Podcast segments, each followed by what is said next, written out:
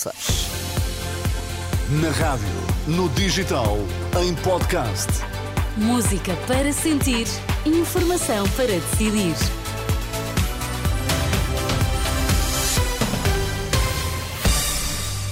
Seja muito bem-vindo à Renascença. Estamos juntos a partir de agora. Eu sou a Sónia Santos. Nas notícias temos a Carla Fino.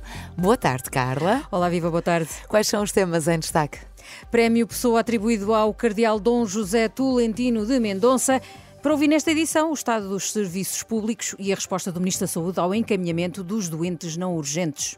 Vamos ao Jornal da Uma com a edição de Carla Fino. A abrir a indicação de que dois eh, trabalhadores caíram hoje num poço quando estavam a trabalhar na zona industrial das Hervosas, na região de Aveiro. De acordo com os bombeiros de Ilha Voar Renascença, desconheces para já o estado em que se encontram os dois homens e as equipas de socorro ainda estão no local. É, de resto, um tema e uma notícia que vamos tentar desenvolver ao longo da tarde informativa da Renascença. O cardeal Dom José Tolentino de Mendonça é Prémio Pessoa 2023. O anúncio foi conhecido ao início da tarde em Setiais, em Sintra.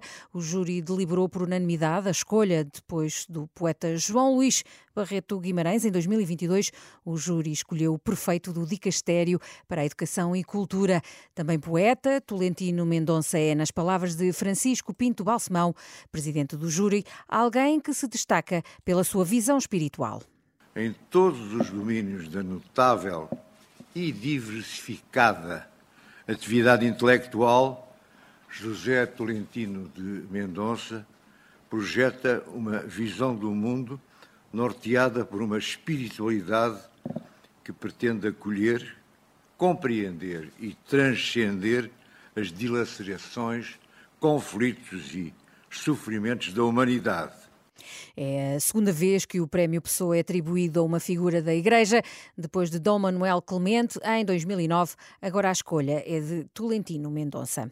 A iniciativa liberal vai voltar a chamar Marta Temido e António Lacerda Salles ao Parlamento. O partido continua empenhado em esclarecer todos os contornos do caso das gêmeas luso-brasileiras. No Parlamento, o líder Rui Rocha justifica a decisão com o surgimento de novos factos. Apela, por isso, ao PS que não volte a chumbar o requerimento da iniciativa liberal. Foram detidos 10 ativistas que esta manhã bloquearam o túnel do Marquês de Pombal em Lisboa. A informação é avançada pelos próprios em comunicado.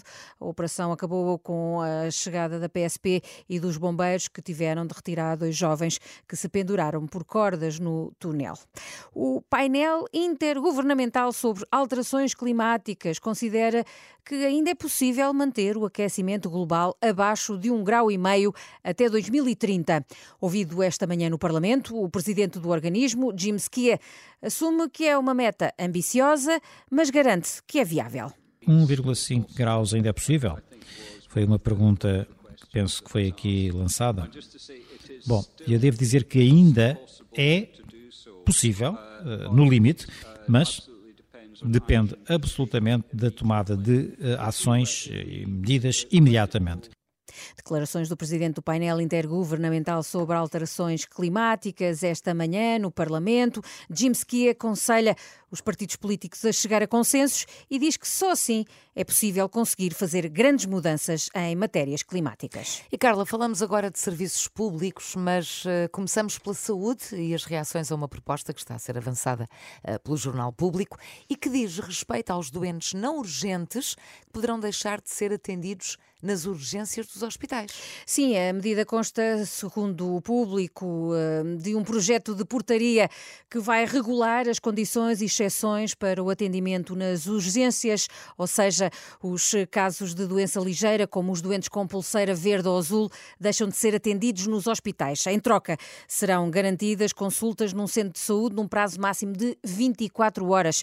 Este modelo vai estar em consulta pública durante 30 dias, sendo que entrará em vigor de forma faseada. Precisamente é isso que o Ministro da Saúde missionário eh, garante que este atendimento aos doentes fora dos serviços de urgência avança sim, mas de forma faseada.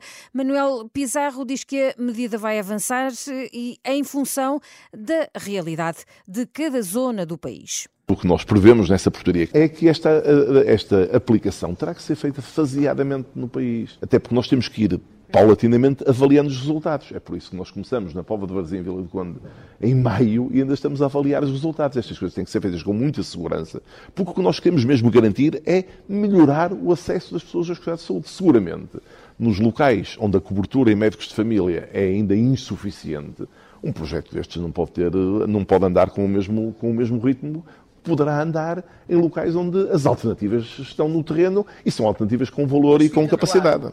Declarações de Manuel Pizarro esta manhã no Porto.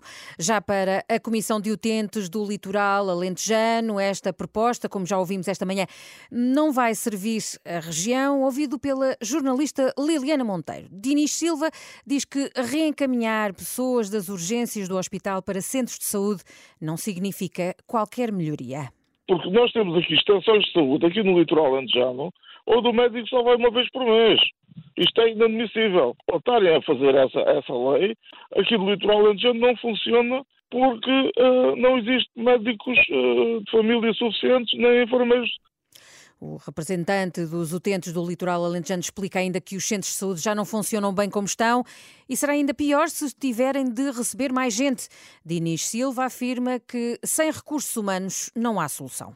Deveria de haver recursos humanos suficientes, ou seja, médicos, enfermeiros, etc., para que as, um, os centros de saúde da região, extensões de saúde da região, uh, tenham o devido atendimento. Porque nós, ainda há pouco tempo, reunimos com o Conselho de Administração da Unidade Local de Saúde do Litoral Antejano e não há perspectivas de, de, novos recursos humanos aqui para, para os, os centros de saúde aqui da, da, da, da, região. A reação da Comissão de Utentes do Litoral Alentejano, região que luta com dificuldades no acesso a cuidados de saúde primários, certamente uma área, a saúde, um serviço público que vai ser abordado no Parlamento, que esta tarde debate precisamente o estado dos serviços públicos, a renascença andou esta manhã a avaliar os vários serviços na área de Lisboa. O repórter João Cunha traça aqui o retrato do funcionamento dos serviços públicos. Fecha um pequeno banco de campismo, já com sinais de muito uso, para voltar a abrir um pouco mais à frente na fila. Inharim, de origem paquistanesa, está à porta da Agência para a Integração, Migrações e Asilo em Lisboa. Pouco depois das seis e meia da manhã, já dezenas de pessoas, a maioria imigrantes, aguardava pela abertura dos serviços. Também antes das 7 da manhã, já Idalina Pedroso está numa fila. Chegou cedo ao Centro de Saúde de Odivelas, por volta das 6 da manhã, por uma razão. Porque a senha é limitada. A senha, como é limitada, tem que vir cedo. Se não vier cedo, a gente não consegue fazer o que queremos fazer. O mesmo se verifica na loja do Cidadão das Laranjeiras. O cartão canelado e os sacos com mantas denunciam que muitos passaram ali a noite. Rodrigo Dias está encostado a uma das paredes exteriores do edifício a esfregar as mãos uma na outra. Complicado, muito complicado. Porque eu tenho síndrome de Asperger, estou a tratar de assuntos de finanças, etc. A mãe acaba de chegar depois de ter ido ao café no centro comercial ali mesmo ao lado, enquanto o filho guardou o lugar. Não é a primeira vez que Carla Rosa ali está. É mais fácil presencialmente, diz, nem que para tal tenha de fazer inscrição prévia e fazer dezenas de quilómetros. Sim, eh, até Santarém eh, era o sítio mais próximo na altura, mas houve alturas que eu já tentei e ainda ficaram mais longe. A falta de funcionários é apontada por Maria de Jesus como a origem de todos os problemas. Então, claro que é. Falta de. Não há, não há empregados, não, não despacham o pessoal. Levanto todos os dias às 4h20 e hoje que estou de folga tenho que vir para aqui também, às, tenho que me levantar à mesma hora. Convenhamos, há formas bastante melhores passar os dias de folga. O retrato dos serviços públicos na região de Lisboa, aqui pelo olhar do repórter João Cunha.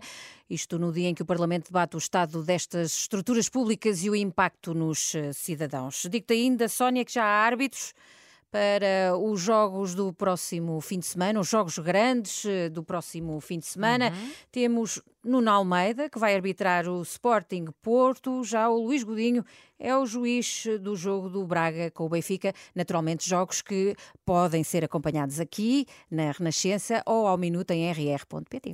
Olha, Carla, eu gostava de voltar à tua primeira notícia de hoje, uhum. que foi uhum. o Prémio Pessoa para José Tolentino de Mendonça, Exato. que eu eh, amo de paixão ler e, portanto, fica só aqui um Sim. beijinho de parabéns por este prémio mais do que merecido. Mais do que merecido, Sim. sem dúvida nenhuma. Até é já, Carla. Até